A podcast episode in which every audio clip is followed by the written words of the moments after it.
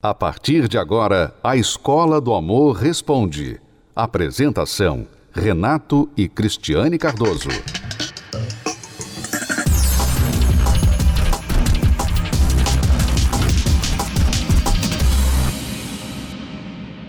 Nós temos uma novela aqui para apresentar a você. E a protagonista é a Aline que nos escreveu. Ela começa já perguntando: Vocês acham que a agressão física tem perdão? E quando a mulher provoca e o homem reage, ele é digno de perdão? Eu fui morar junto e nunca casei perante Deus. No primeiro mês, eu o provoquei e ele me bateu, com socos no braço e me enforcou. Chamei a polícia, envolveu família, virou uma guerra. Mas depois de uma semana nos perdoamos e eu voltei para casa. Sempre com muitas brigas e ciúmes, fazíamos tudo errado. Concluí isso depois de ler o livro Casamento Blindado e conhecer a terapia do amor. A mãe dele nunca gostou de mim e piorou depois do ocorrido, quando também a minha mãe passou a odiá-lo e a mim também por tê-lo perdoado. Tivemos outras brigas feias, onde ele me deu um soco no nariz, que sangrou, e eu não fiz nada. E também jogou a minha cachorra na parede, que foi quando decidi ir embora de casa de novo. Quer dizer, ele deu um, um soco no nariz dela, ela não fez nada, mas jogou a cachorra na parede e ela decidiu ir embora. Desculpa, mas são situações assim que chamam atenção, né? Que as pessoas escrevem. Mas depois de mil pedidos de perdão, eu voltei novamente que foi quando engravidei. No quinto mês de gestação, ele me chutou pelas costas e chamei a polícia de novo. Dessa vez, dei andamento ao processo, onde ele foi preso em flagrante, mas pagou fiança. Fiquei na casa sozinha e ele voltou para a casa dos pais. Quando meu filho nasceu, nós tentamos dar uma chance para a nossa família e foi muito bom. Fomos felizes e dedicados e carinhosos, mas sempre que passa um mês, não dá mais certo. Aí nos separamos novamente. Hoje meu filho tem um ano e dois meses, ainda vivemos uma guerra. Eu fiz pedido de pensão, ele não paga direito. O carro que está no meu nome ficou com ele, ele não está pagando, já sujou meu nome, vive mentindo. A família dele frequenta Umbanda e o cunhado já me disse uma vez que não gosta do pai do meu filho e faz trabalho mesmo para ele. O pai do meu filho não tem uma fé forte. Meu coração fica confuso, não consigo definir nem o que sinto. É um misto de ódio, raiva, frustração, carinho, amor, dó, não sei. Será que tudo isso é o inimigo nos afastando, já que a família dele é contra e mexe com outras coisas? Será que é do caráter dele ser mesmo assim? Porque no namoro não era assim. Fomos muito felizes, mas hoje não conseguimos nem nos olhar, nem nos comunicar. Eu não sei se devo seguir em frente lutar para esquecê-lo, arrumar um outro amor, ou ficar esperando uma melhora e lutar pela minha família que tanto desejei e planejei. É possível a mudança dele. Nós já vimos isso, já testemunhamos isso na vida de muitos casais. É possível sim a mudança dele. Basta você crer. Né? Tudo depende muito da pessoa. Né? Se você crê, se você fala assim, você Aline fala assim, ó, eu quero lutar pela minha família. Eu sei que o meu marido é um bom homem. Eu sei que ele não ele não está sendo ele mesmo fazendo essas coisas. Eu sei que existe um mal nos separando, nos impedindo de ser feliz. Então, eu quero lutar contra isso. Se você tem essa fé então é possível a mudança sim, mas você vai precisar lutar e a luta não é por um dia, uma semana, um mês. Você tem que estar disposta a lutar o tempo que for. Né? E enquanto luta, é claro, você terá de colocar algumas condições que é não ficar nesse vai e vem, né? Esse, ah, deu saudade, a gente conversou, ele chorou, pediu perdão, disse que nunca mais ia fazer isso, tá bom, então vamos voltar. Esse vai e vem não funcionou. E nunca funciona. O que você tem que fazer é, se ele realmente quiser, então, se ele, no dia que ele propor voltar para você, você tem que ter as suas condições para voltar. Ele tem que buscar ajuda, ele tem que se tratar, ele tem que se libertar, porque realmente ele tem problemas sérios. Ele não tem condições de estar num relacionamento agora, nem ser marido, nem ser pai. Então, é possível? É. Deus faz milagre, não tenha dúvida. Mas você tem que agir com a fé e com a inteligência. Você tem que buscar a libertação para você e para ele também. E faz parte dessa luta ela não se deixar levar pela emoção dela.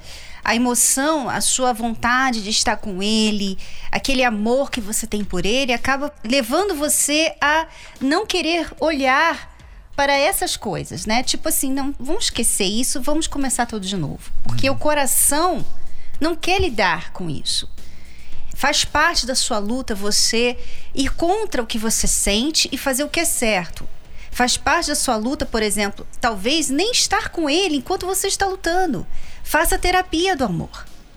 Não é só para gente que está casado junto. É para quem está com problema, está separado, é para o solteiro, é para todo tipo de problemas no relacionamento. Isso. Você disse que veio para a terapia do amor, mas você com certeza ainda precisa praticar as coisas que você tem aprendido e precisa manter esse trabalho. Não é uma, uma vez que você vem que você vai resolver tudo. Um problema que já vem aí há anos, de raízes, né? Então, Avenida Celso Garcia 605, aqui no bairro do Braz, em São Paulo, pertinho do metrô Bresser e também estacionamento amplo no local. Nós esperamos por você na Terapia do Amor no Templo de Salomão, todas as quintas-feiras, às 8 horas da noite. Acompanhe 10 razões para fazer a terapia do amor. 1. Um, se curar das feridas de relacionamentos passados. 2. Aprender o amor inteligente. 3. Se preparar antes de namorar. 4. Saber escolher alguém compatível. 5. Desbancar os mitos de relacionamentos. 6 reconquistar um amor perdido. 7. Aprender a se valorizar. 8. Restaurar um casamento em crise. 9. Se tornar um marido, uma esposa melhor. 10. Blindar seu relacionamento. Terapia do Amor. Toda quinta-feira às 10 da manhã, às 15 e às 20 horas no Templo de Salomão. Avenida Celso Garcia, 605 Braz. Para mais locais e endereços, acesse terapia do amor.tv ou ligue para 0 operadora 11 3573 3535.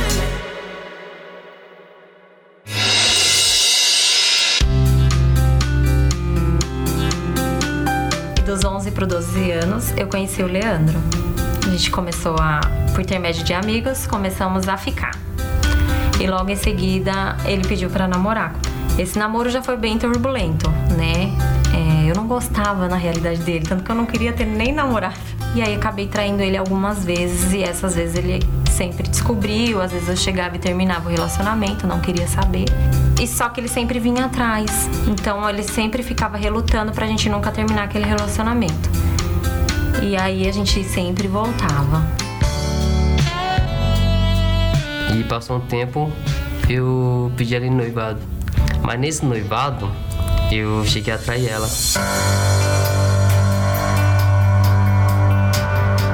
Para mim isso foi uma falta de respeito.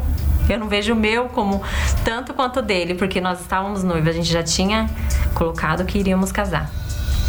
Então eu poderia ter decidido, mas não, resolvi continuar. Ficamos separados um tempo até que decidimos retornar. E logo nisso eu engravidei. Ali eu achei que ia ser o nosso ponto de, de felicidade. E, e não, não foi. Tinha brigas, não importava se ele comia. Falava, você comeu? Comeu. Não comeu também, pra mim tá bom. E a gente era uma conversa assim, mínima. Foi quando ele realmente chegou em mim e falou assim: Eu não quero mais, chega. Pra mim já deu. E aí eu me assustei, falei: Como assim? Aí ele falou: É, vou pegar minhas coisas pra minha mãe não dá mais. Quero conquistar as minhas coisas. Ele. Foi aí a primeira vez que ele me culpou por ele não ter nada.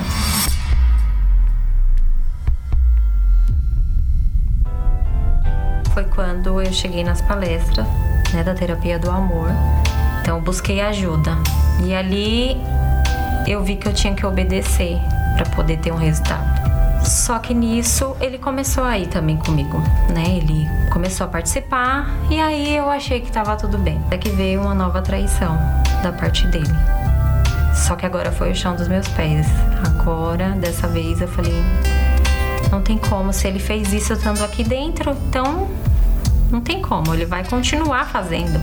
E aí eu voltei a fazer a terapia novamente, agora sozinha, né? Porque ele tinha ido embora, tinha me pedido divórcio. E eu fui correr atrás de tudo. Revoltada, porque eu falei, ele que quer o divórcio, então ele que teria que correr atrás, né? Eu não teria que correr atrás de nada. Mas fui atrás de tudo. Falei, já que ele quer, então ele vai ver a mulher que ele tem. A ex-mulher que ele tem, né? Mas quantas chances são necessárias para viver um relacionamento feliz de fato? Para mim entender que eu era solteira, foi muito difícil na minha cabeça. Porque eu fiquei presa naquele papel que eu assinei, nunca mais. Eu entendi que se divorciar era nunca mais voltar. Eu falei, comecei a participar das palestras todos os dias, eu estava em cada reunião para me curar. E enquanto Lidiane se curava, eu reclamava que não tinha nada com ela. Eu tinha tudo. Eu tinha tudo com ela. Tinha minha família do lado. Ah, foi o que eu fiz. Acabei minha, acabei minha vida toda. Veio na minha cabeça, já sei pra onde correr.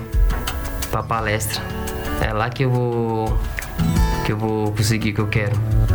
Aí fui, participei da reunião, da palestra e mandei mensagem para ela. E a gente foi conversando, não voltamos de imediato, isso em dezembro. É, deu uns meses, vai. Em abril de 2020, aí a gente já decidiu que não tinha que perder mais tempo. Então, precisávamos casar novamente.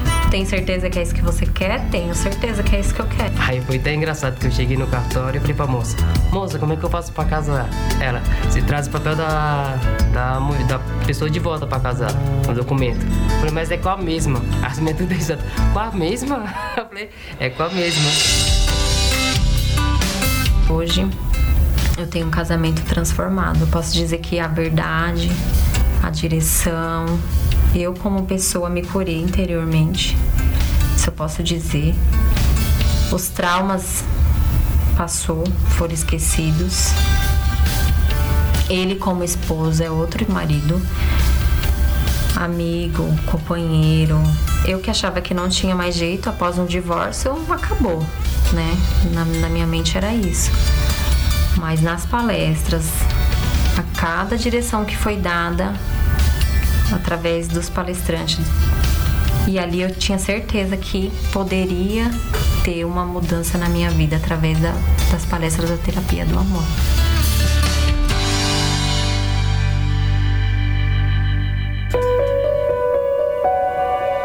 Cinco sinais de que há uma ferida no seu interior. Você tem maus sentimentos contra uma ou algumas pessoas e procura evitá-las. 2. Não quer tratar de um assunto do passado para não mexer em sentimentos e lembranças ruins. 3. Você fere outras pessoas, mesmo as que você ama, e não tem culpa da sua dor. desistiu dos seus sonhos. Antes era uma pessoa positiva, otimista. Hoje só pensa em sobreviver. 5. Se isola das pessoas porque qualquer contato pode se tornar sufocante para você ou para elas. O seu interior está ferido, mas ainda há uma saída. Da ferida à cicatriz. O evento que vai curar e transformar a sua ferida em uma grande história de superação. Domingo, 24 de julho, às 14h30, especialmente no Templo de Salomão, Avenida Celso Garcia, 605 Brás. O evento é aberto a todos e a entrada é gratuita. Da ferida à cicatriz, o grande evento 24 de julho às 14h30. Lembre que uma pessoa ferida dificilmente conseguirá amar ou receber amor. Nós esperamos por você nesta data. Até a próxima. Tchau, tchau. Você pode ouvir novamente e baixar esse episódio da Escola do Amor Responde no app Podcasts da Apple Store e também pelo Spotify e Deezer.